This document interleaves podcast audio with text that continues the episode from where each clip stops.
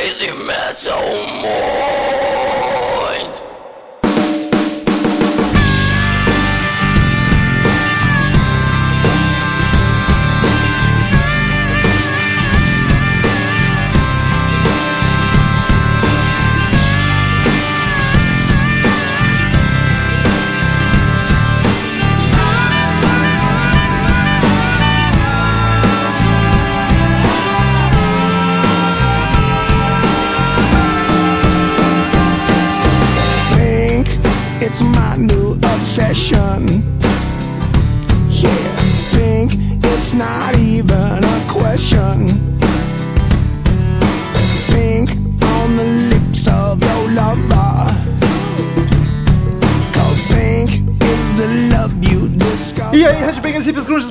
Господи, merda que escutam essa bagaça. Eu sou o Rometal, está começando agora mais um episódio do podcast Crazy Metal Mind, o primeiro de 2014, e sem o Daniel Ezerhard para começar com o pé direito. Temos aqui Douglas Renner. É, gurizada do Crazy Metal Mind, tamo junto, começando com tudo 2014. Temos também Murilo Armageddon, Fala, metal. pra quebrar toda a animação do pessoal, né? e temos aqui o catedrático Thiago Mendes novamente. E aí, Chinaredo, tudo bem? Que loucura, né, meu? Fazia tempo que não gravava quase ninguém aí, apesar de que o Douglas e o o Murilo participaram do retrospectivo. Não, o Douglas não, sei lá também. Participou? É, é, participou. E, Lamentável. e agora temos. eu, eu, eu tava A bêbado. minha participação, a falta de memória do metal. Falta de memória. Tua participação sempre é um brilho parte. Ai, que bonito. Obrigado, cara. Quer- Me senti lisonjeado agora. Querem ficar sós os dois? Não, nós somos um só já. Eu tava bêbado naquele podcast, eu não me lembro. E hoje não temos Daniel, então eu, que- eu queria explicar pros ouvintes que o Daniel resolveu, por motivos pessoais, em 2014, estar deixando o Crazy Metal Mind. Ele nos abandonou, resolveu parar de gravar. Então reclamem pra ele no Facebook e ele quis abandonar o site, não gravará mais. É uma pena, a gente tentou convencer, mas não rolou. Mas vamos nessa, foda-se, quem se importa que ele é chato. Eu tava com ele agora há pouco. Ele falou: dane-se o Crazy Metal Mind. É, esse é o Daniel que eu conheço. Mas então, resolvemos começar o ano de 2014 com um podcast sobre um, mais um álbum, um álbum belíssimo, e sobre uma banda que a gente já gravou, que inclusive foi a primeira participação do Murilo nesse, nesse site, que foi o Yeah! Aerosmith, podcast 7, e a gente nunca mais falou do Aerosmith em toda a história do Coisa Metal. Lamentável. Então, o pessoal tá tudo louco. Então estamos voltando pra falar, depois de quase 100 podcasts pra falar do Aerosmith, a banda favorita do nosso pequeno Armageddon. O Murilo que voltou com todo o gás, né? Olha só, tá empolgadaço aí. Eu bebi um pouco antes.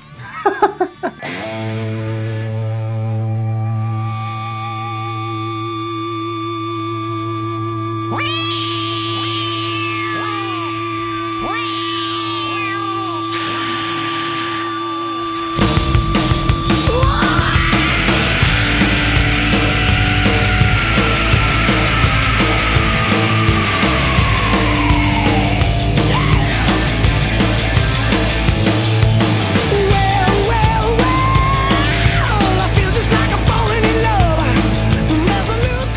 é o álbum Nine Lives, o 12 álbum do Aerosmith. E eu gostaria de saber por que o Murilo escolheu este álbum do Aerosmith pra gente falar. Tem algum motivo especial ou foi meio aleatório o negócio? Olha, amigo, não é, não é aleatório, não. O meu disco mais fudido deles, o preferido, que eu acho irretocável, é o Rocks. Mas eu acho isso importante também porque foi um dos primeiros discos de rock que eu acabei comprando na vida. Foi num ano muito importante, que foi da minha formação, início da minha formação musical. E foi o primeiro disco do Aerosmith que eu comprei, né? Em 97, quando tava estourando nas paradas a Falling in Love is Hard on the Knees. Então eu fui a partir daí, eu já conheci um pouquinho de Aerosmith, eu vi tocar em rádio, eu vi algum clipe É, na, TV, MTV uma bombava, né? música, mas eu não gravava, não associava direito à banda. Depois que estourou essa música, eu lá na altura dos meus tenros 13 anos comecei a acompanhar melhor. E aí fui atrás do disco e pá, enlouqueci, cara. Eu, eu gostava bastante na época, eu também tava começando a ouvir Oasis, olha só. Nossa, Era uma banda que eu gostava bastante, mas daí com alguns meses o Aerosmith tomou o topo de preferida e segue até hoje. tu ainda gosta de Oasis? Eu não acompanhei E- Hesitou pra coisa responder, hein? depois dos primeiros três discos eu não acompanhei muita coisa, mas os três primeiros eu acho sensacionais, cara. Eu gosto bastante de Oasis, dá pra dizer. Olha só, já estamos falando do Oasis. Mas, cara, o, o Nine Lives, eu, eu não. Eu conhecia a capa dele, mas por nome eu não, não conhecia o álbum. Ele estaria entre os mais famosos da Aerosmith ou não? Ele chega a ser um clássico. É difícil falar clássico porque ele é de 97, mas de qualquer Ele vem depois do Big Ones, que eu acho que é o que mais estourou, né? O Big Ones é uma coletânea, né? Ah, é verdade. Olha só, pra Tô trás. completamente fora. Do Só pra constar, Grip. eu não dou a mínima pra Grip. Aerosmith. tá? O tempo não vai embora. Ah, não, eu tô aqui pra te incomodar, Murilo. Tô vendo que eu vou rir bastante nesse podcast. Eu tô aqui só pra te incomodar, Murilo. Impossível, estou no estado de paz. O Daniel saiu, eu tive que chamar alguém pra fazer as Ótimo. do cara. Cara, Eu quero começar polemizando já, cara. Eu acho que essa é a capa mais feia dos álbuns do Aerosmith, cara. Poxa, eu acho bacana, cara. Eu simpatizo com ela. Eu acho, Calma lá. eu acho muito tosca. Tu fala da capa original ou da que ficou como substituta depois da polêmica inicial? É, eu ah, eu original, cara. qual é a original. Original? Qual- é a curiosidade que tem em volta da capa? Cara, aí que tá. Eu, eu, eu- Aliás, não, desculpa, as duas são ruins, cara. Eu tô vendo agora a outra. Por que tu não toma no cu? As duas são, são lamentáveis, assim. Ah, mas eu acho que lamentável é a tua opinião, mas bem. Conheço que ele vai ficar super calmo, né? Imagina Lamentável. nervoso, né? Lamentável é a palavra que já foi citada pelo menos umas seis vezes até agora no podcast, cara. Exatamente. Vai ser muito mais, pelo visto. Ô, ô, Murilo, tu, ô, Murilo não, ô Douglas, tu para com isso que tu tá fazendo pink holes in his soul. In his soul. e ele tá ficando nervosinho. Não, não, eu tô alegre aqui. Viu? Mas é só esse comentário pejorativo que eu tenho sobre o álbum, se isso te consola, tá, Murilo? Não, tudo bem, vamos. mas vamos qual não das vamos duas é a o Jô? Soares, exatamente. O Jô Soares para começa um assunto e se perde, não vamos perder o fio da meada. Jô Soares, quem tu tá falando, rapaz? Ué, cara? Ô, ô, Jô Soares, explica para os ouvintes aí. Cara, a capa original, os amigos que tiverem o Google instalado em casa vão poder pesquisar e ver que é uma imagem de uma deusa hindu com uma cabeça de gato ao invés da cabeça original dela, dançando ali numa imagem meio a várias cobras. Ah, essa é a original. Essa é a original e isso irritou as entidades Hare Krishna e etc e tal. E o Aerosmith se desculpou depois e fe- fez uma outra prensada de discos, né? Que fez a. acabou sendo a capa que ficou depois, que é tipo um gato naquele lança-facas de circo. Como é que chama aquilo, Mendes? Não sei. É, Eu acho que lança. Vai, a roda, a roda. A roda que o pessoal. Ah, Bem, pro arremessador de, de facas aqui. usem o Google aí, vão ver a capa do. Também a Vai estar ali no final do, do podcast ali, o Metal vai colocar com Com certeza. certeza. Pois é, essa acabou ficando a capa substituta, mas eu, como sou um afortunado rapaz, tenho a edição original, né? Eu comprei logo em seguida dos primeiros meses do lançamento, então eu ainda tive essa sorte de ter. Eu acho a- que a substituta é Isso. pior que a original, viu, Murilo? É pior, sim. Poxa, é eu pior. acho tão bacana. A original é menos pior. E Isso ori- significa que tu tá agredindo alguma minoria ou algum grupo religioso por ter essa capa. Pois é, eu ia perguntar É. se tu não se incomodou com as entidades Hare Krishnas por ter essa capa. Eu? É. Por que, que eu me incomodaria? Eu não sou Hare Krishna. Eles vão arremessar incenso no Murilo. Não, amigo, eu, eu, como feliz ateu, não me senti ofendido. Mas eu entendo que possam ter se sentido ofendidos, porque tu pega a imagem de uma deusa e coloca a imagem de um gato, a cabeça de um gato no lugar dela, né? Fica delicado daí. Vamos concordar que podia ser pior, né? Exatamente, sempre pode ser um ornitorrinco, tá ligado? Ah, não, e é, é interessante porque tem a ver com. Botaram a cabeça de um gato porque o disco se chama Nove Vidas, porque na cultura americana lá os gatos têm nove vidas, né? Ao contrário é, da aqui- nossa aqui são sete vidas, né? Gato Os- de lá. O Brasil sempre atrasado, né? Os gatos aqui sete Exatamente. Não, é que aqui pra te chegar tu tem que ir pelas favelas do Rio de Janeiro, né? E aí tu perde duas no caminho. É verdade, faz sentido. Foi uma piada de bom gosto. Ai, ai, ai.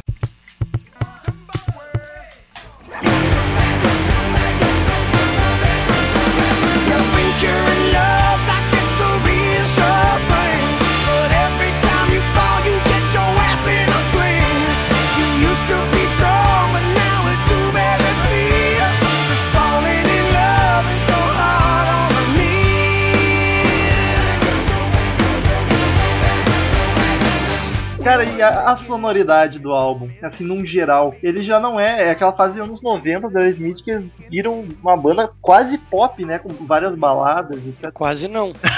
Eu sabia que o Mendes Qual é o conceito de banda- pop? Pop é uma música desprovida de ah, elementos de sonoridade mais agressiva, extremamente pasteurizada e levemente baseada em rhythm and blues. O que é Não. sonoridade agressiva? O que é Sonoridade agressiva. pasteurizado pra mim, isso aí é negócio Ah, de vamos lá. muito, cara. Vamos lá, não tem ah, ah, um pesão animal, assim, ou um Mas tipo tu de está riff maluco. violento. Pelo amor de Deus, cara, met- o 70% do Nine Lives é, one. é E. Hum, Tu tá malucaço. E a parte que não é em E é o Steven Tyler fazendo aqueles escândalos dele.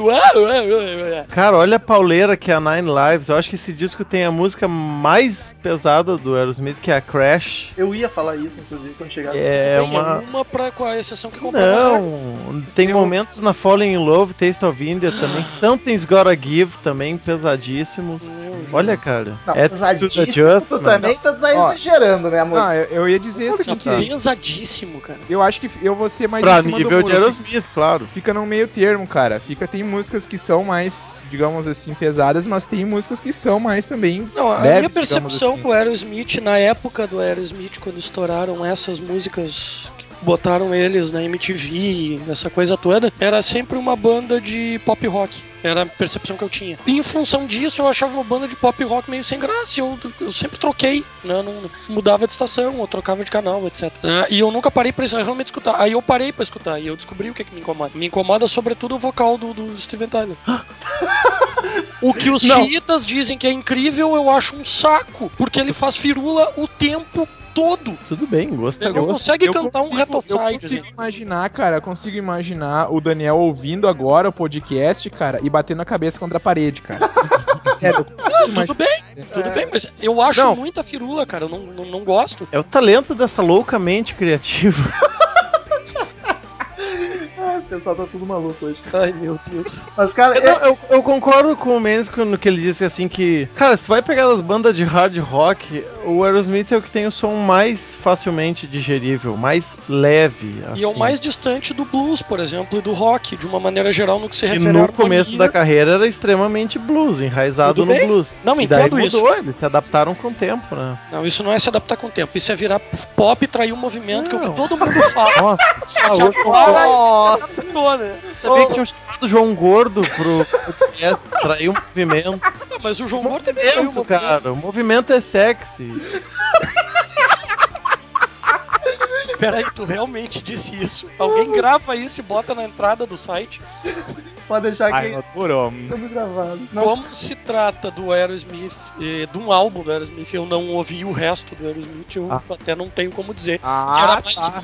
Mas Ah. esse álbum pra mim é estupidamente pop e tudo que eu ouvi assim em passagem é muito pop. Salvo talvez Living on the Edge, que é melhorzinha, né? E uma música que me chamou a atenção no álbum que é Something's Gotta Give, que eu gostei da, da... porque ele não faz tanta firula na voz. Eu nunca. Essa foi a primeira vez que eu parei pra ouvir um álbum do Aerosmith na íntegra. Eu conheço várias músicas deles, mas são todas espalhadas. Acho que o, o Rocks até eu, eu já ouvi, porque o Murilo me indicou. Eu, eu tive a impressão, ele tem suas músicas hard rock, mas eu achei ele bem radiofônico. assim. Tem É. bastante balada, cara. Esse que, eu, que é o pop que eu quis dizer quando eu levantei a discussão aqui. Ele tá ainda muito calcado no espírito que o Aerosmith adquiriu ali no final dos anos 80, né? Na virada pros anos 90, que se adaptou a um hard rock mais menos enraizado no blues Sim. e um pouco mais pasteurizado também, bastante força Ó, nas viu? power ballads também. Eu ouvi, eu ouvi. Nas power ballads, mas assim, cara, é, é fórmula e é, foda-se, fazem muito bem. Não, é isso Tá, eu ia, mas eu aí- ia eu comentar, eu só ia fazer um pequeno comentário sobre o álbum, já que tá todo mundo falando aí. A gente tem aí dois contrapontos aí.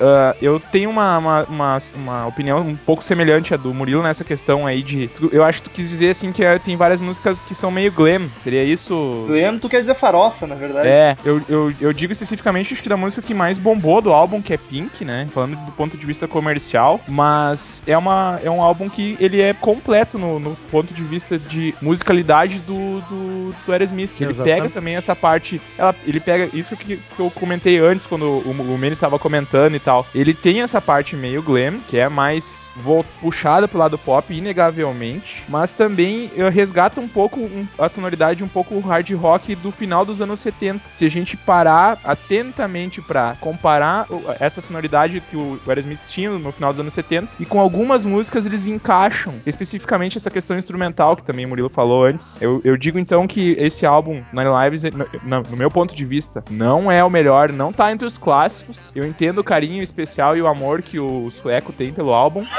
mas, mas especificamente, cara, assim, ele é um álbum que ele abrange todas as fases num álbum só, assim. Várias músicas no álbum que conseguem captar todo esse espírito do Aerosmith. É interessante pra quem tá começando a ouvir Aerosmith pra pegar esse álbum pra entender um pouco da banda. Acho que vale a dica nesse sentido. Mas eu- eu acho ele um álbum de hard rock completo, cara. Porque o hard rock ficou famoso por ser, por ter baladas Claro. românticas e bonitas. E ele tem tudo, tem as mais Mas não pegadas. se trata disso, cara. É esse o problema. Pode ter balada. O problema é no que que eles estão se pautando. A gente pega grandes baladas de hard rock, ou mesmo no glam, que são calcadas em escalas menores, que são calcadas em, em- em harmonias que vieram de algum lugar, e eles simplesmente abandonam isso e vão trabalhar com pop. Foi exatamente o que aconteceu com Metallica depois do álbum preto, que, diga-se de passagem, é uma pérola, né, o álbum preto. Mas o que veio depois é tudo muito baseado em pop. E aí se perde. É essa a questão. Tá, Eu não tenho Ô, problema Mendes, com ser tá, balada ou não. Mas no pop nós um- não temos as escalas menores e o que mais tu citou. Ele é um álbum em que tu não observa tanto aquela base do, do, do hard rock, aquela coisa do hard rock que faz o hard rock ser hard rock. Que É, seria. o que eu acabei de falar. É uma base vem do rhythm and blues e do, e do blues, são diferentes. O tipo de arranjo, o tipo de escala, ele é todo cheio de firula. Ele é todo cheio de frufru. Tu pega Pink, por exemplo, cara, Pink é pop. Tu bota o Justin Timberlake cantando ali. E não precisa nem mudar o arranjo, não é uma versão. né? Tu pega Holy My Soul, que a gente tava falando antes, e tu bota a Cristina Aguilera cantando e não precisa mudar o arranjo. Não, Forte bruxo. Não, é, Não, fo- não, é não. forte. É forte porque. não tão extremo assim, né? A fórmula que o, que, o, que o Murilo tá falando, fórmula é uma coisa do pop, não é do rock. Abraço A, a fórmula, né? A- a- a- o raciocínio da fórmula. E aí, quando tu fala de pasteurização, Murilo, é exatamente isso. Pasteurizou pra virar pop, pra ficar popular e pra qualquer pessoa que não é roqueira também conseguir escutar sem olhar com o nariz torcido. É, É, isso- esse o e- raciocínio. tá, é- é- é- essa- E aí tu perde identidade. E isso eu concordo, mas eu não consigo ver diferença, por exemplo, entre o, a, a característica pop de Holding My Soul, por exemplo, com a característica pop de This Is Love do, do Snake, tá ligado? Pra mim, ambas são pop, ambas são pra pegar A escala, público que não é roqueiro, começar. A escala, a harmonia. mas o objetivo da música é o mesmo, tá ligado? É a balada pra tocar na Ah, rádio pra todo mundo. Objetiva, eu entendo, Murilo, a questão de objetivo. Ah, Murilo. Esse é o Romulo. Eu entendo a questão de objetivo, né? Que é o que tu tá falando. Objetivo mesmo. Como tu chega lá, o caminho pelo qual tu vai atingir isso, ah, em aspectos de produção musical, tu pode fazer de um jeito ou de outro. Ah, Is This Love usa as coisas que estavam no hard rock, só que faz uma coisa grudenta e pegajosa. Holy My Soul não usa isso, né? Se tu pegar depois o que veio do Armageddon, né? Aí. Parafraseando. Cara, é estupidamente pop, cara. É Depois? estupidamente pop. Aquele. eh, Como é que é o nome daquela música que era a trilha do. I don't want to miss a thing. Essa? Pelo amor de Deus, cara, aquilo é muito pop, A cara. música não é deles. Bom, Não posso- explica então. Do Desmond Não, Child, da- né? não, Diane Warren. Ah, não compôs. lembro. Mas uh, compôs pra ele, se eu não me engano. Mas sim, é extremamente. Vamos vender, vamos, vamos fazer uma balada melosa. E, porra, cara, só por ser melosa e fácil de ouvir, não, não acho que necessariamente signifique, signifique decréscimo de qualidade. Eu não me importo tanto com traição de movimento. Não, o, Murilo não me entende errado, cara. Eu, sou, eu, por exemplo, sou um cara que escuta pop também, né? Eu, porque tenho que escutar e por outras razões. Tem coisa que eu gosto mesmo. Mas é. Eu não gosto, por exemplo, quando uma banda de rock se propõe a uma coisa e depois se propõe a outra. Tu perde identidade, tu perde fã, tu perde um monte de coisa. É, é que Mas eu assim, acho que ó, é tão grave assim o caso do Aerosmith, porque. Ah, se bem que tu falou que não escutou os outros trabalhos, mas Eu É que vou minha- escutar, cara. Na minha impressão, cara, o Aerosmith é uma banda que eu vou, eu vou ser um pouco menos cínico que o Mendes, mas eu entendo que. Não, não, não.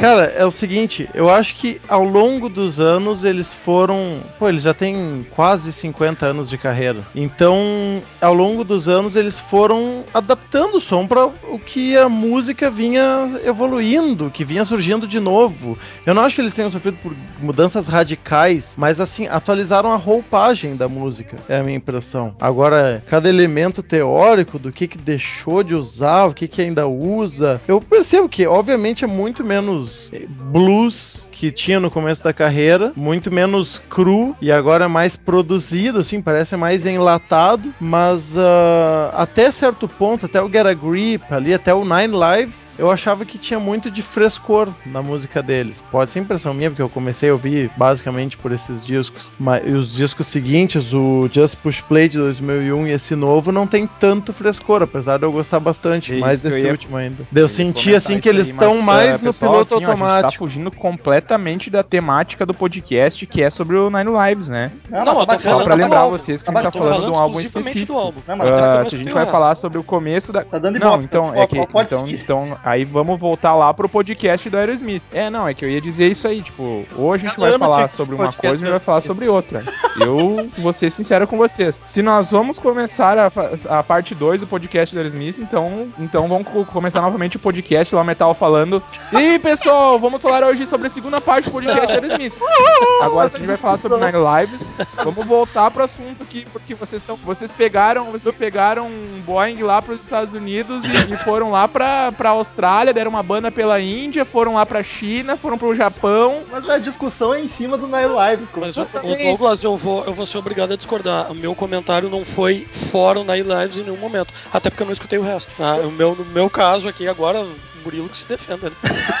Eu não concordo com. Eu não concordo, não. Eu concordo com as afirmações, mas eu não, não me importo com esse negócio de da banda ficar pop. O Metallica é um, é um exemplo. Porque, cara, mudou o Load Reload, virou comercial pra caralho, mas. Pra mim, se continuar fazendo música boa, por mais pop que seja, se me agradar os ouvidos, eu não me importo nem um pouco. Acho, pra caralho, acho massa pra caralho. Por isso que pra mim não me incomoda tanto. Apesar de assumir que é muito questão de dinheiro. Afinal, minha banda favorita é o Kiss, tá ligado? Quem sou eu pra criticar uma banda É. Cara, o Kiss é menos pop. né? É, mais ou menos, mais ou menos. Não, é menos pop. É pop talvez, mas o Kiss é mais vendido, porque o Kiss passou por todo. Ah, não, aí sim, aí sim. Mercenário dos Infernos, eu concordo. Ah, a gente pode ficar horas nessa discussão do que que é pop, o que que é comercial, o que que é embalado, o que que é pasteurizado, o que que é genérico, né? Vamos, vamos voltar pro álbum então pro Douglas não ficar nervoso. É, é, não, é, foi bom que a gente dá uma devaneada acerca do que de impressões que ele levanta pra gente do, do rock em geral, do, da carreira do Aerosmith, do que que são esses gêneros, do que que é apelativo, o que não é, mas daí agora a gente foca no áudio disco.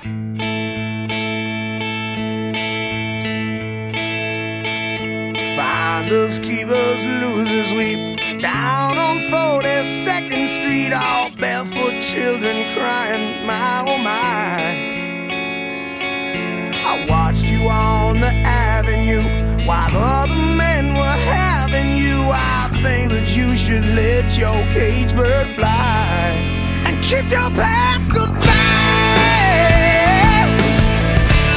Cara, esse álbum tem seis versões, velho. Isso eu não consigo entender. Eu lembro que o Gil, em algum podcast, acho que do Iron Maiden, deu uma explicada num podcast muito lá pra trás, mas eu não lembro. Por que que rola tanta versão diferente, cara? Ele tem versão nos Estados Unidos, internacional, no Japão, um relançamento no Japão, Demanda de mercado. Austrália, cara. E daí eles vão colocando músicas bônus que são outros clássicos de outros álbuns. Cara, no, no caso do Japão, pelo que eu conheço de explicação da época do. que eu acompanhava mais a carreira do Angra até, é que parece que CD lá era muito caro, então normalmente é um, um acordo no contrato para incluírem uma faixa bônus, assim, para valer a pena comprar o CD lá. Era exatamente isso que o Gil Era coisa assim, mas dos outros países deve ser coisas parecidas, assim. É que tem especificidades de mercado, por exemplo. Vocês pensem assim, ó, ah, num determinado lugar uma música estoura. né? Aí tu faz uma versão com uma faixa bônus especial daquela música para aquele mercado, para fazer o público comprar mais, né? E, e coisas afins.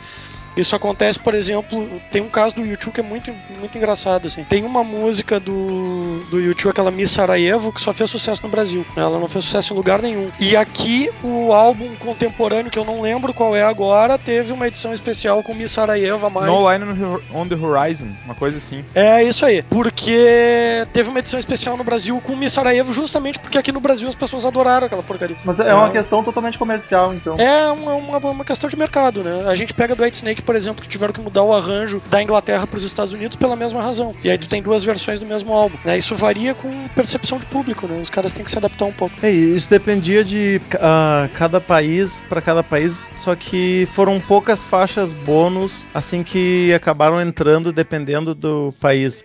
Eram a Falling Off, a Fall Together e a, no- acabou até entrando na segunda edição brasileira, Argentina e alguns outros países, a I Don't Want to Miss a Thing, que foi do ano seguinte, quando já tinha estourado, mas daí refizeram a capa. Então, quando saiu essa nova edição do disco, em algumas versões tinha a I Don't Want to Miss a Thing. E no Brasil, a que não tá no original do disco, mas que a gente foi brindado com, é a Falling Off, desde a edição original. Mas por muito tempo, como a gente não tinha muito acesso à internet, em 97, eu por muito tempo fiquei pensando que o disco tinha 14 faixas e que a Falling Off era a faixa número 12 ali, tranquilo. Mas não, é uma bônus do Brasil, ele tem 13 faixas, na verdade. Que loucura. Que legal. Tu vê.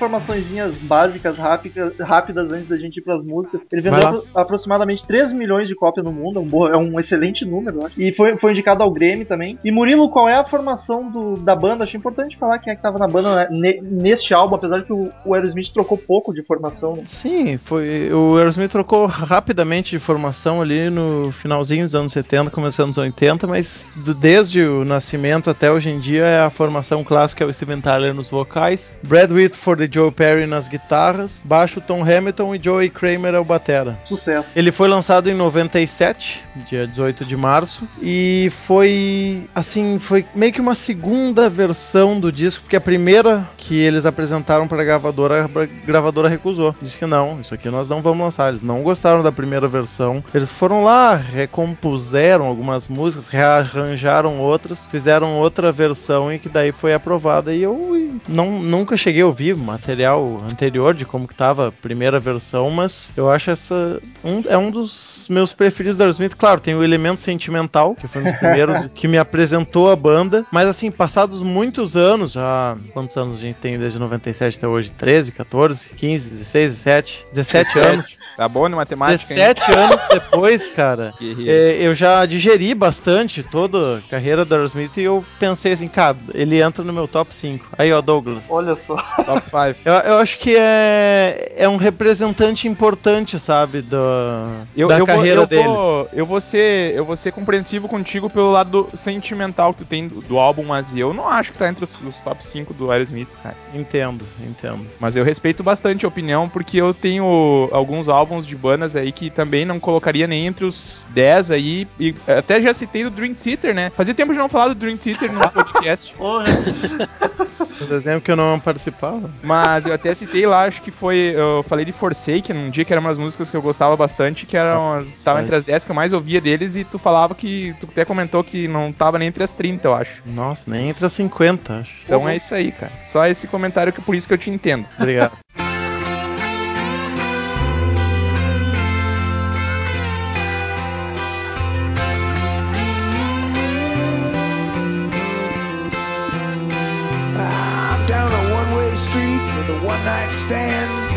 one-track mind of no man's land. The punishment sometimes don't seem to fit the crime. Yeah, there's a hole in my soul, but one thing I learned: for every love letter written, there's another one burned. So you tell me how it's gonna be this time. Vamos para as canções, então não, não dá pra passar por todas, porque são 13, e daí o podcast vai ficar muito grande, mas vamos dando pinceladas. Cara, Lógico. ele começa com a música homônima, que eu achei foda pra caralho, eu não conhecia, e essa já é um hard rock bem pegado, contrariando a, a popzeira. Não, a pauleira já de cara, mano. Já tem um refrão empolgante pra caramba, é um frenesi exuberante, eu diria. É, é boa, boa definição. Não sei de onde tu tirou, mas é uma boa definição. E o, o Steven Tyler começa abrindo, assim, imitando um miado de um gato, né? Ou a firula que o Mendes falou. Ah, pois é. É, tá proibido, não pode fazer isso na firula. E daí, é, cara, quatro minutos de pegação, de frenesia exuberante. Respeito demais essa música, cara. Ela não é dos principais ah, músicas promovidas pela banda no disco, né? Eles até tocavam bastante durante a turnê, mas ela nunca foi um single. Mas é uma pauleira, cara. Eu, eu achei ela boa demais pra mim não, não conhecer ela. Até estranhei. Depois vem a, a primeira balada saborosa do álbum, que é Falling in Love, que é lindíssima. mas isso não é balada, mano. Como que não, cara? É uma baladinha assim. Tá louco? Porra, é outra pauleira, meu. Que pauleira, cara. É quase um Big Band daqueles do Frank Ah, não. Sinatra, o troço. Foi embora. Big Ben. Só porque tem umas cornetas ali no meio, umas trompetes. Corneta, cara. Que corneta, Uns metais. cara. As cachirola. Cara, Cara, é- eu acho o refrão dela bem, bem baladinho, assim, bem dançante, Ah, é o bem fofinho. conceito de balada de você, mas tudo bem. Pois é, essa aí foi o primeiro single lançado e o clipe foi dirigido pelo infame Michael Bay, né? Olha só, Opa. teve, teve, como é que é, Mendes, o contra plongé, né? O contra pro traveling circular em câmera lenta com Ah, tem contra muitos contra-plongé nesse. Não é porque eles estão pendurados, né? Então é. Ah, não. Ah, é só contra, é só o Michael Bay livre. Mas. Faz sentido o Michael Bay dirigir esse clipe, cara, porque é uma das músicas mais. ah, mais pop do álbum, né, Murilo? É verdade, tudo se encaixa. Mas das mais pausterizadas, né? Tá, não, peraí, peraí, volta. Como é que Eu, tu não era pra te concordar comigo, cara, por isso que eu perguntei pra ti. Tá todo mundo louco! Ô Douglas, ele não caiu na Arapuca. É, eu, eu, fiquei, eu fiquei esperando ele dizer assim, que, que pop, o que, cara, que glam, o que. Ele, não, mas faz, é mesmo, pá, eu fiquei chateado. Fiquei chateado porque tu não brigou comigo, cara. Cara, que isso? Faz amor. Não, mas o, o- é, uma, é uma música realmente, assim, mais, mais leve, assim. Eu, eu não sou tão. Eu tô, como eu falei, tô bem em cima do muro, cara, nesse álbum, assim. Acho, acho ele bem completo. Bem completo, assim, bem legal. Vocês Eu curti. falando não- da Rolling My Soul. Não, agora estamos, agora estamos falando. Porra, Falling in Love é frenética. Não, eu- é, é- é, eu- ela é frenética, mas ela não, não é agressiva, digamos assim, por isso. Ela tá numa escala maior, não tem como ser frenética numa escala maior, ela não é agressiva, é isso que tu tá falando. Cada um. Ela é feliz. Aham. O roqueiro não é feliz, cara. O roqueiro é do mal, cara. Ah, eu- eu- baixa essas roupagens Eu, eu Salva o Rock Around the tudo Clock, tá? anacrônicas. Rolling My Soul, um dos maiores sucessos desse álbum, sem dúvida. Né? Sucesso, hein? Essa é balada, né, Murilo? Essa é, essa é. E essa é um clássico do Aerosmith, né? Com Exatamente. certeza. Eu tô, eu tô querendo fugir da palavra clássico porque uma vez eu falei que o- uma música do Aerosmith era clássico, o Murilo se sentiu ofendido porque ele ouviu nos anos 90 quando era guria e ele não curtiu o que eu chamei de clássico e ele se sentiu velho. Qual canção, né? Não lembro, acho que era Away. Ah, sim, porra, 2001. É um clássico, meu irmão. Não, pelo amor de Deus. Esse é um disco que não vai ter podcast. Just Push Play. Por mais que seja bacaninha, não merece, né? Não é um. Pô, a gente já fez até do Sentenger, cara, que pode rolar de tudo aqui. É que o Sentenger era ruimzão. Não, mas pro- pro ouvinte entender Just como Push é que Play é só funciona. insosso. Pra gente entender como é que funciona, a gente tem um, um peão ali na, na, na- na empresa que a gente gira pra saber qual é o álbum. vai. É o peão da casa própria. A gente gira e aí sai o álbum que a gente vai falar, entendeu? Eu juro que eu imaginei, eu imaginei o Mendes do lado de uma roleta cheia de nomes de álbum e o Silvio do lado, a roda. É, gira a roleta. Acho que. É. Acho quem é que eu vou chamar, mas é o Nine Live. Ah, vem pra cá, vem pra cá, Aerosmith. Vem, vem. Tá louco. Ah, aproveitando que ele citou novamente o nome do disco, foi não só inspirado pela questão dos das nove vidas do gato, mas é porque em algum momento da produção do disco alguém usou essa expressão nove vidas e alguém o- o- achou bom usar. E é uma expressão que se é muito apropriada pro caso do Aerosmith que teve muitas quedas e e ascensões, né, altos e baixos, idas e vindas. Abraço Momentos- Tyler, vários momentos que tu jurava que a banda iria acabar com tragédias acontecendo, mas que eles ressurgiam, né? Daí um pouco desse lance de, ah, Nove Vidas é um nome apropriado para este novo disco que estamos fazendo. Até o próprio disco, né? Ele sofreu uma morte pela parte da gravadora e falou, não, vai lá e faz de novo. E foi lá. E depois desse álbum ainda perderam mais umas vidas, né? Porque ainda teve mais Sim, sim. atritos na banda. E estão cinco vivos aí, um já passou pelo câncer, o Tom Hamilton já câncer na garganta, mas ainda tá vivo, então força e honra. A gente sabe como é que é, né? Vaso ruim não quebra, então a coisa vai. vai. Ou, ou Deus tá olhando por eles. Tu é ateu, Murilo. Ah, Tem lá alguma, alguma divindade Hare Krishna, né? Eu sou, mas eles não são ateus. Ah, daí funciona. É. Aí, Holy My Soul, balada master, linda pra caralho. Eu acho uma, uma coisa linda de Deus, como diz o Murilo, então. Mas é, mais- é triste pra caralho, né? Mais triste do que gravar podcast com o Murilo. Opa. Cara, é assim, ó. Celine Dion cantando isso aí ia ficar legal também. Ai, Mendes tá on fire. Eu não, cara, só. Sabe, né?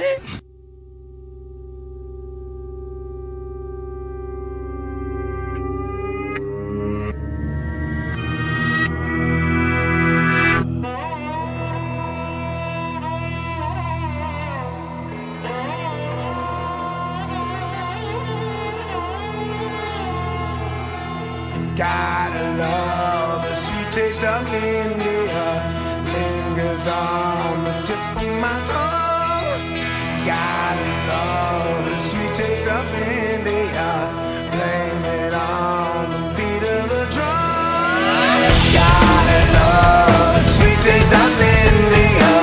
Lingers on Eu fui na ordem essas três porque são três excelentes músicas aqui, mas vamos. O Murilo, tu acha que vale a pena ir comentando rapidinho uma por uma? Cara, não, Vamos do jeito que quiser, mas é que assim, esse é um disco que eu não consigo achar a música ruim, por exemplo. Tem uma que outra um pouquinho mais fraquinha, Então, eu. mas eu não Tá, pra- consigo ter uma música nesse disco que eu. Bah, não, sai fora, isso é ruim. Pra me redimir um pouquinho, então, eu achei Taste of India interessante. Olha só, e eu ia falar que é a única que. É a que eu achei menos boa obra. Achei ela Ah, eu não. achei ativa. exótica o suficiente pra, pra ser interessante, assim. Não, não, vai ouvir o Rômulo, vai ouvir de novo que essa música é do caralho, velho.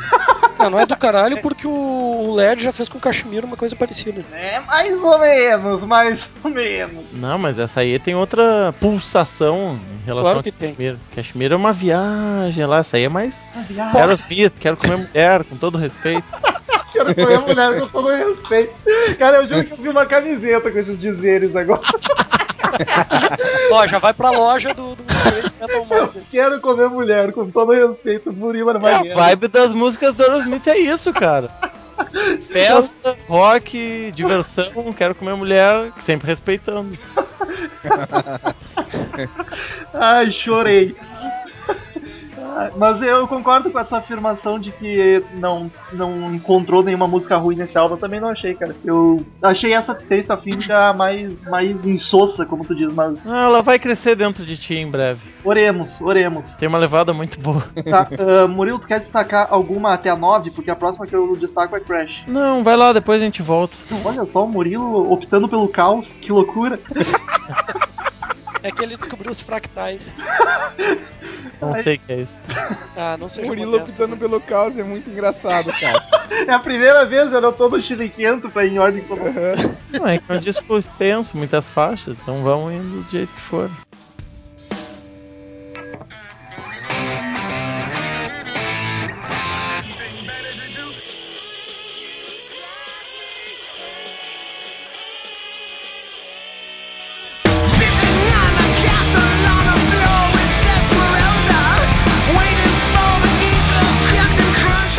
Então, eu destaco também a Crash, que é, como tu comentaste no início, Murilo, é a ma- mais paulada, mais pesada desse álbum. A música é furiosa. E eu acho, eu acho excelente pra bater cabeça. Até, até estranhei o Smith fazendo uma música tão agressiva. Eles têm mais no decorrer da carreira. Não, cara, é raro, é raro. Eu, eu até, eu- pelo que eu me lembro agora, essa é a mais agressiva, assim, mais pauleira que tem da carreira deles. Posso até dar uma olhada, procurar outra, mas essa é uma das mais emblemáticas, assim. Claro, não é um rock pesado, não é um heavy metal, mas é uma agressividade que não costuma estar naquele espírito que eu acabei de citar minutos atrás no podcast do Aerosmith, né? Que é diversão, festa, rock and roll, vamos comer mulher, com todo respeito, esse tipo de coisa.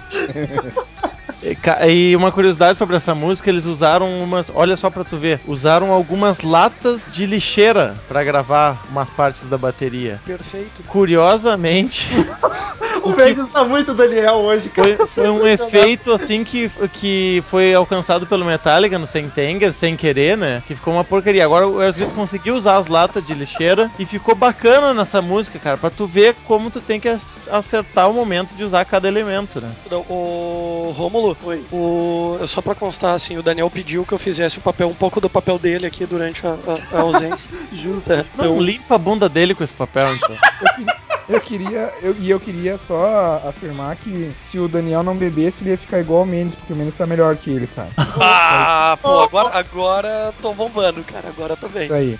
Correu Obrigado, cima do Daniel agora. Tá Muito honrado, cara!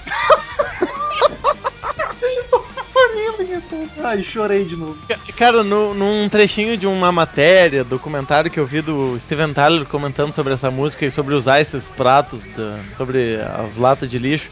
Cara, ele dizendo assim: ah, nós temos uma regra no Aerosmith, se fizer barulho, use. Tipo, vai se fuder, meu, cala a boca. É o Aerosmith, sabe? É a minha banda preferida, mas não me vem com essa, cara. Sabe? Que situação, né? Não mudou muito o som ao longo dos 40 anos. Segue fazendo um hard rock lá, bluseado aqui.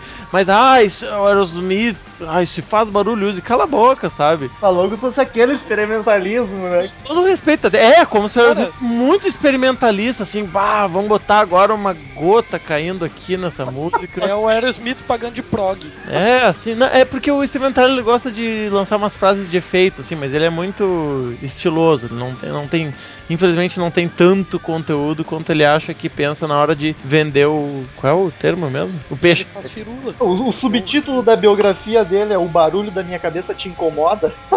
É, e essa aí é uma frase tirada de qual canção? Não faço ideia. Então, Things Gotta Give. Olha só que é, que eu pulei aqui, mas é uma das poucas É a faixa 6. do E é a música que eu gostei. Olha só. É uma, eu gosto bastante dessa música, mas do, do, do disco eu acho uma das mais fraquinhas, assim. Mas é, é, ele fala, ele fala essa frase algumas vezes ao longo do- da música. Does the noise in my head bother you? E é o, é o título da autobiografia do Steven Tyler. A impressão que eu tenho, Murilo, é que talvez as coisas que me incomodem são as coisas que te agradam no álbum, o que é per- perfeitamente justificável, assim, afinal de contas, é, é- a gente tá falando de gosto pessoal mesmo, né? É, bem. e de fato, o que eu gostei é que o, as coisas que eu gostei dela são né, o fato de que a música não tem uma pegada ela tem uma pegada interessante e o vocal dele tá um pouco mais tímido, né? Tá uma coisa mais, não tímido, tímido é uma, é uma, é uma expressão Jeito ah, de falar. equivocada, mas ele tá menos mirabolante no jeito de cantar. Ele tá fazendo o que ele faz, o que tem que fazer na música,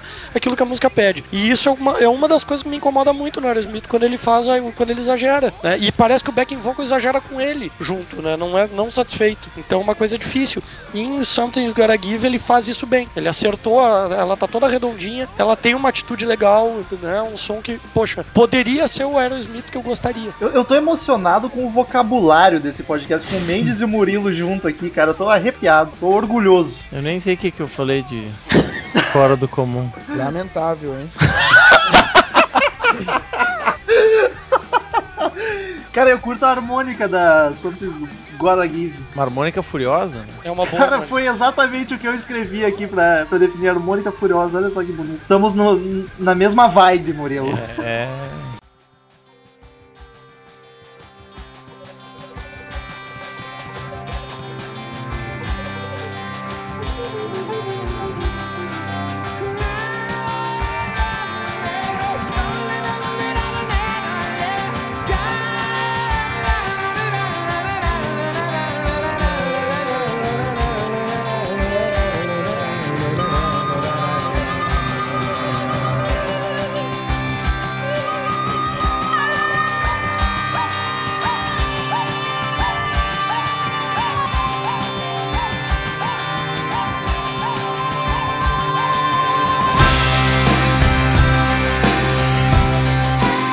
destaco a 10 também, Kiss Your Past Goodbye. Essa eu posso dizer que é balada, Murilo? Pode, Agora eu tô dizer. E é uma Pode. balada espetacular, cara. Daquelas de cantar junto, gritando. Steven Tyler Muito tá... simpática, muito simpática essa balada. Exatamente, cara. E é uma das que eu não conhecia do álbum também. Foi a que mais me agradou das que eu não conhecia. Olha só que mundo de encantamento tá perdendo não conhecendo o resto da carreira do Aerosmith, É né? verdade. Mas é bom, cara, que aí eu tenho mais músicas pra aprender e conhecer. É verdade, é verdade. Um dia tu chegar lá.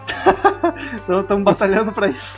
Não, e, e- e o que o Mendes comentou, eu não sei quanto o Mendes co- conhece do resto da carreira deles, mas eu acho que ele vai gostar bastante dos primeiros discos, talvez. Tem umas coisas bem do, da linha do que ele mencionou gostar. É possível, cara, porque na verdade o que, o que eu tenho de background do, do Aerosmith é o que tá no Get a Grip, eu acho. Ah, não. Que tem Grip Crying ali, Quase anos Crazy. 90 descarado, assim. Não, ali é. Cara, Meu Deus. Se, se tu ouvir É outra o- banda, outra banda. Outra banda, se tu, se tu parar, Mendes, pra ouvir, cara, a discografia ali dos anos 70, cara, eu ouso dizer, cara, que o Aerosmith, cara, se tivesse parado nos anos 70, tinha ficado uma banda tipo Creedence, assim. Lançado só 3, 4 álbuns e ia se lembrar até hoje, assim, só por aqueles álbuns, cara. Porque são- Terminar em cima, assim, tu quer dizer? É, mas daí eles. ele- daí, só que daí aí vem aquilo, aquilo que o, o Murilo falou, né? Eles. Ele, eu acredito, cara, não, nesse. Falando especificamente do Aerosmith, eu não sou xiita, fã da banda, mas gosto. E ao contrário do Metallica, que o Metallica tá num, num gênero que, que tu curte, tu, é- tu fica meio xiita. Aí o Metallica fez merda. Aí o É que foi uma não. mudança mais abrupta, né? É, e o Aerosmith não, cara. eles- Eles fizeram. O que eles fizeram foi realmente acompanhar o- as tendências, mas ao mesmo tempo eles não deixaram de evoluir musicalmente. Então o que eles fizeram, eles mudaram, mas mudaram e sem perder a marca registrada deles, enfim. Ouvindo Eu- o começo da banda, tu vai entender o que eu tô falando. Ouvindo o podcast do Crazy Metal Mind número 7, do Aerosmith, que está maravilhoso, eu diria.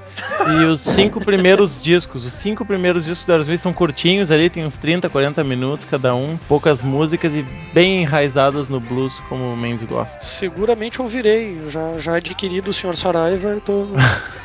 Muito bem. Muito bom, cara. Comprou a discografia inteira na tarefa. Comprei a discografia inteira na Saraiva com desconto pra funcionário. Colocou a carteirinha do Crazy Metal Mind em ação. Isso aí. Descontado. Pois é, mas eu interrompi para mais essa divagação, podemos continuar ali no.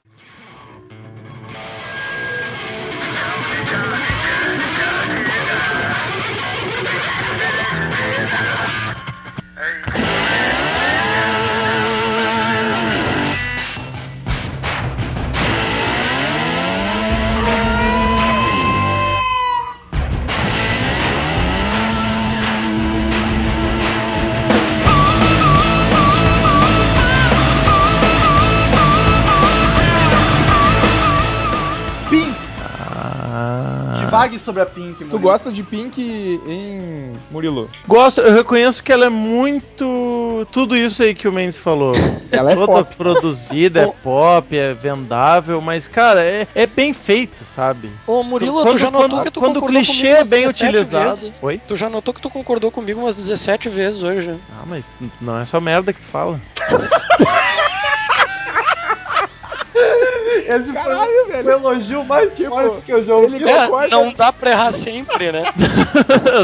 Não, tô brincando. O Mendes não, ele tem opiniões diferentes da minha, mas não são minhas. Elas, aliás, elas são as melhores embasadas entre todos os integrantes do Crazy Metal Mind. Tá, agora ele chinelhou vocês. Não, não, que nós. Ele não, não- sabe se ele, se ele ofende, se ele, se ele, se ele É um caso o de amor e ódio. eles. Eles não, é Não, por- eu, eu, impressionante, eu discordo do gosto dele, veementemente, mas quando ele opina, ele opina bem embasado. Às vezes, assim, com uma visão meio distorcida da realidade. Ah, é isso que eu tô falando ali. Ah, não, Ele não. começa, não, porque É. aí Só ele tá porque, muito errado, mas assim, ele completa muito bem. Mas ele usa mu- muito bem em português, mas pra falar é uma merda. Mas tipo, tipo, Tu não tá ajudando, né? é, não, eu É, não tô assim, entendendo. é que eu não quero ser taxativo pro bem ou pro mal, eu quero deixar no meio termo ali, né? Então, Não, então tá vamos voltar pra correções né? de português, Murilo. O Murilo tá numa briga entre razão e sentimento. É, não, é, é amor e ódio. isso, e álcool. É que o pe- o pessoal tem que entender que todos os integrantes se amam, mas a gente é mais ácido pra ficar engraçado essa bagaça. Não, eu não, eu odeio Murilo mesmo. É, a gente também, na verdade, ninguém gosta do Murilo. né? Eu não, Não. quis jogar na cara dele. Não, é por amor.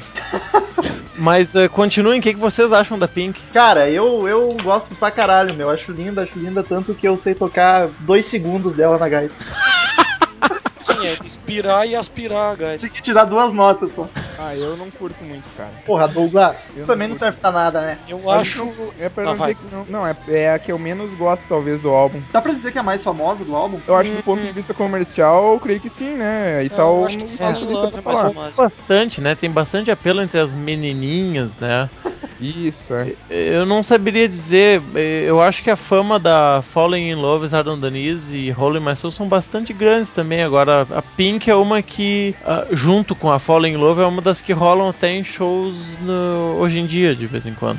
Não é sempre, mas é, são das que, dos discos lançados a partir do Nine Lives, né? Porque do Get a Grip ainda rola bastante coisa, mas depois do Nine Lives, o que era lançado, eles tocavam um pouco na turnê e rarissimamente alguma música sobrevivia pra turnê seguinte. Por exemplo, desse aí a Falling in Love e a Pink, que continuaram no set list das turnês. Do disco seguinte, o Just Push Play, só Jade seguiu, assim, na grande maioria dos set lists. Então eles dão mais prioridade pras músicas antigas, mas como a Pink e a Falling in Love seguem aparecendo de vez em quando nos sets, dá pra dizer que as duas têm. Não é o único critério pra ver qual é a mais pop, né? Mas que teve mais apelo e mais. que mais se consagrou. E eu destaco a última ainda pra encerrar, Fallen Angels, que encerra o álbum com uma canção bem viajandona, mas eu acho ela belíssima, cara. Eu curti muito, apesar dela, da intro do final dela ser um pouco estranho, eu achei ela bem bacana. O miolo da música. Eu acho lindíssimo, assim. É, é a surpreendente do Aerosmith, uma, ma- uma música com mais de 8 minutos, né? É capaz de ser a mais longa da carreira deles, não- agora não tenho certeza. Mas se tiver alguma outra, com certeza raríssimas chegam nesse, nessa duração. Eu acho uma balada muito bonita, encerra de forma majestosa o disco. Me agrada muito.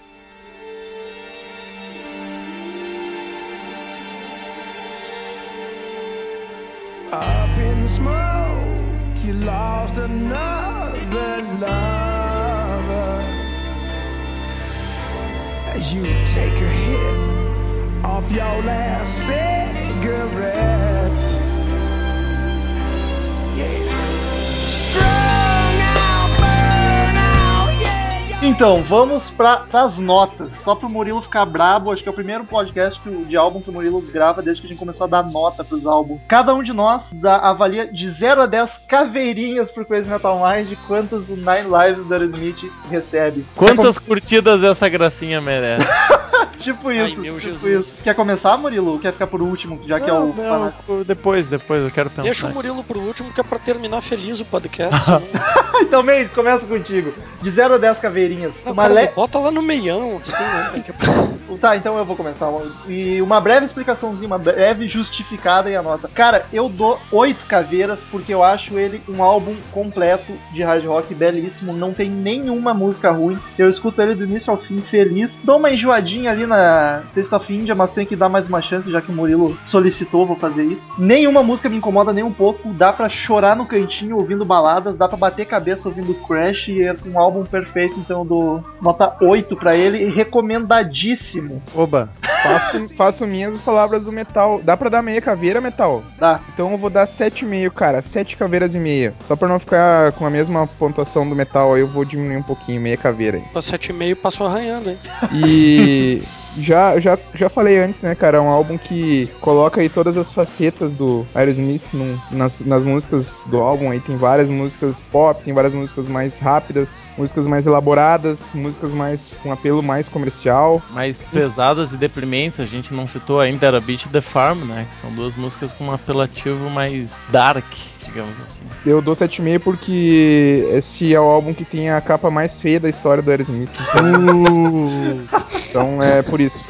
Fica aí, sete caveirinhas e meia então, bom. Mendes. Cara, eu vou em 5,5, cara. 5 caveirinhas e meia, cara. Pra mim não chamou atenção. É um álbum que eu tava esperando rock e ele é pop demais. Ele, como diversas vezes discordando de mim e ao mesmo tempo concordando, o Murilo mesmo disse, tem muita coisa pasteurizada. né? Eu esperava, por uma banda que tem a projeção que tem o Aerosmith, eu esperava muito mais de um álbum inteiro. Não escutei porque nunca, né, nunca havia realmente me tocado. E é o primeiro álbum do Aerosmith que eu paro pra escutar. E de fato, Olha não me surpreendeu em nada, cara. Crazy Metal Mind proporcionando essas coisas. Ah, o que me agradou foi Something, Something's Gotta Give mesmo. Eu achei que tava. O vocal do Steven Tyler tava um pouco mais tímido e isso deu uma chance pra pra o resto da música aparecer, mas fora isso, realmente não me chamou muita atenção. E sim, a capa é horrível. Nossa, cara, eu, eu, eu gosto da capa, eu gosto. Murilo, vai que a tua encerra em alta o podcast. Ah, como é, é difícil, né? Eu sou eu suspeito pra falar, mas eu vou dar nove caveirinhas pra ele. Até pensei em dar nove e meio, mas não, não chega tão próximo do nível que é o Rox, que eu daria 10 caveirinhas. Mas 9 é uma ótima nota. 9 caveirinhas. E aproveitar pra isso que o Mendes falou, que eu já tinha pensado antes em comentar sobre o lance das firulas do Steven Tyler. Eu acho que ele faz bem, cara. Pode parecer exagerado, mas eu acho que quando o cara faz mal, quando fica ruim, claro, sou suspeito pra falar, é, aí sim tem que ser mais ahn, solapado. Mas eh, o Steven Tyler, cara, o cara tem um talento, eu acho que ele não, em nenhum momento fica, me parece exagerado, fica demais pra mim. Mas claro, eu sou, sou fã número um aqui do pessoal, então não conta, conta mais emoção agora, na minha opinião, do que a razão. Mas e- e isso é uma coisa que eu queria falar do que quando tu tem o talento, cara, vai enquanto se não só é, se não só é exagerado. Pra mim acaba não soando. E é que nem o, o que a gente falou da, da Pink também, é o negócio do de que até foi interrompido ali. É, é clichê, quando o clichê é bem utilizado e fica orgânico, ma- manda ver, sabe? Vai, vai, é Não. bem bolado. Não, eu, eu, eu tenho pavor de clichê, mas ah, quando fica.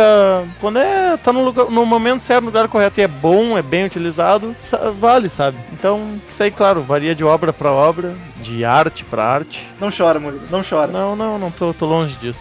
tá emocionado. É só reflexões acerca da expressão da arte. Então, queridos ouvintes, esse álbum terminou com uma média de 7,5 aqui, ó, caveirinha. Uh, Ficou na minha. eu- Sempre, né, cara? Eu sou o cara que defino qual que é a pontuação, então, a partir de hoje. 7,5, então, o meu voto é o, é o voto que vai definir toda a pontuação. Já vou, já vou antecipando o metal. Se um dia eu tiver que votar de novo, Back in Black é 10, tá? Aquela época que a gente gravou não tinha votação. Com a ainda. menção honrosa, inclusive. Ah, não sou obrigado a concordar. sou obrigado a concordar. Beleza, eu tô pô, me moendo de raiva por isso, mas eu concordo contigo. Beleza, obrigado. Agora. Obrigado, papi. Ouvi- Ouvinte, Vamos lá, então. entre na Saraiva pelo link aqui embaixo, compre em R$13,90 o álbum, tá praticamente de graça esse negócio, tá barato pra Você caralho. tá no balaio, tá no balaio. Ô, velho, tá mais barato do que na época que eu comprei o disco. Olha, Claro, lá era novidade, agora as pessoas já conhecem. Né? É velho, né? Agora é é vintage. Comprem lá, ouvintes, tá barato pra caralho, é só clicar no link aqui embaixo. E agora que eu reparei, o Cid não veio. tá- Por que que o Cid não vem quando o Daniel falta, cara? Eu não tô entendendo isso. Acho que Ah, vai, é aí, porque ele é da Globo. Então, já que o Silvio tá aqui, o Silvio Santos vai ler a frase da semana. Silvio, vai que é tua.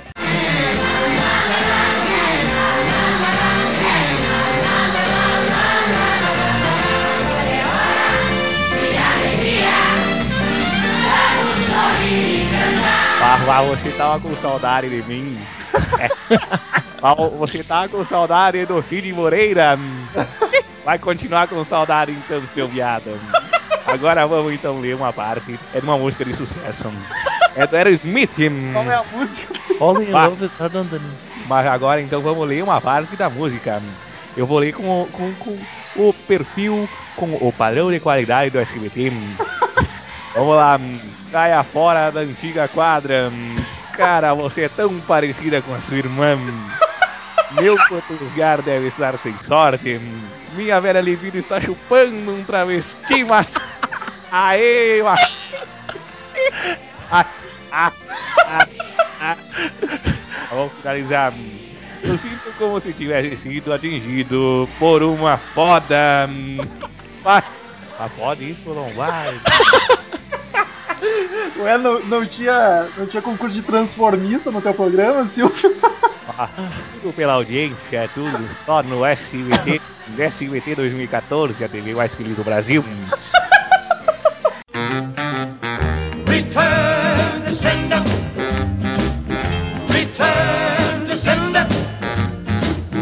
Gave a letter to the postman.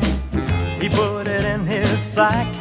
Então, queridos ouvintes, quem quiser mandar e-mail pra gente, clique no canto superior direito do site em Fale Conosco, mande sua crítica, sugestão e tudo que tiver vontade que a gente lê no próximo podcast. Curta a fanpage no Facebook, facebook.com.br Crazy Metal Mind, que a gente posta atualizações, notícias, novidades, coisas engraçadas, fotos de bobagens e tudo sobre o mundo rock. Siga o Twitter de todo o pessoal da firma, tá aqui embaixo no post. Se inscreva no canal no YouTube em breve, acho que a semana que vem já começa com o vídeo novamente, a temporada 2014, daí não para. E se Não assi- perca, hein? Assine no iTunes também, só pesquisar lá Crazy Metal Mind, ele tá com, com um defeitinho no nosso feed, mas a gente tá trabalhando pra resolver isso. Assine, que em breve volta ao normal. Temos só 13 e-mails hoje, um e-mail pra cada um. Gostaria de começar Murilo Armageddon, Pode ser. só pra te ficar nervoso com a pauta Primeiro e-mail do Eduardo Orreda. correda. Assunto Rap 2014. Ele diz: Feliz 2014, galera. E que em 2014 venha mais 100 podcasts fantásticos.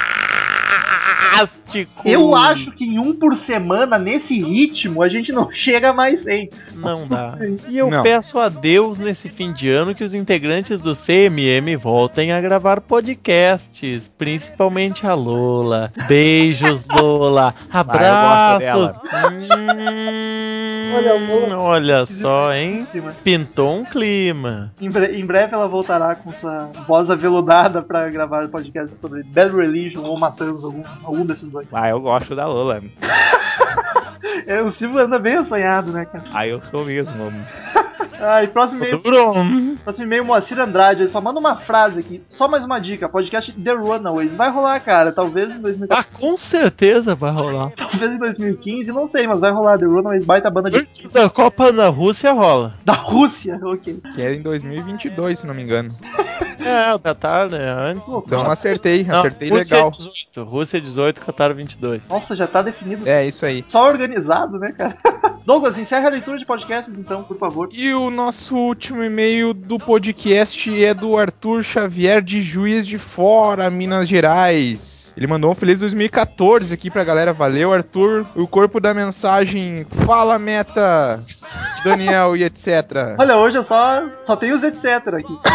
Eu comecei a ouvir o CMM este ano no podcast número 100 do Led Zeppelin. E vocês agregaram muito no meu conhecimento sobre o rock. Olha só. Por, por aqui que eu conheci bandas como Mr. Big, Bad Company, Queens of Stone Age and The Winery Dogs, num post do Daniel. Sei da pronúncia. Parei com uma feia mania que eu tinha de escutar apenas o Greatest Hits e mais algumas e mais alguma coisa das bandas. Hoje em dia, eu apenas começo a ouvir pelo Greatest Hits, mas vou atrás de toda a disco- discografia. Claro que Saraiva. vai na Saraiva, exatamente. vou sugerir pra galera uma banda de 2008 da Suécia, ó, da terra do nosso querido Murilo Armageddon. Mas que É. fiquei conhecendo agora, a Graveyard. Puta banda foda, tá aí o link do álbum homônimo, palavra que aprendi aqui no podcast Olha só. da banda. Aí ele manda o link, né? Que vai estar provavelmente aí em algum lugar do nosso, Do das nossas YouTube. mídias digitais. Por aí no YouTube. E ele colocou ali, finalizou com que 2014 tenha muito mais rock que 2013. Feliz ano novo para todos e tchau! Então, Graveyard foi uma, é uma puta banda mesmo, fica a indicação, tanto que a gente já indicou num podcast, num Conversa de Salão, uma indicação do Daniel. Então, escuta lá, Arthur Xavier. A gente já indicou essa banda e tá, tá bacana o Conversa de Salão. Queridos ouvintes, muito obrigado por seguirem conosco em 2014 vamos bombar todas as semanas com podcasts maravilhosos. Até semana que vem e tchau! Tchau, tchau pra todo mundo! Tchau, man. Tchau! Eu não gosto de você, mas no fundo eu gosto, mas eu não sei, agora eu não gosto mais. Estamos encerrando. Obrigado pela presença de todos e no próximo tem muito mais.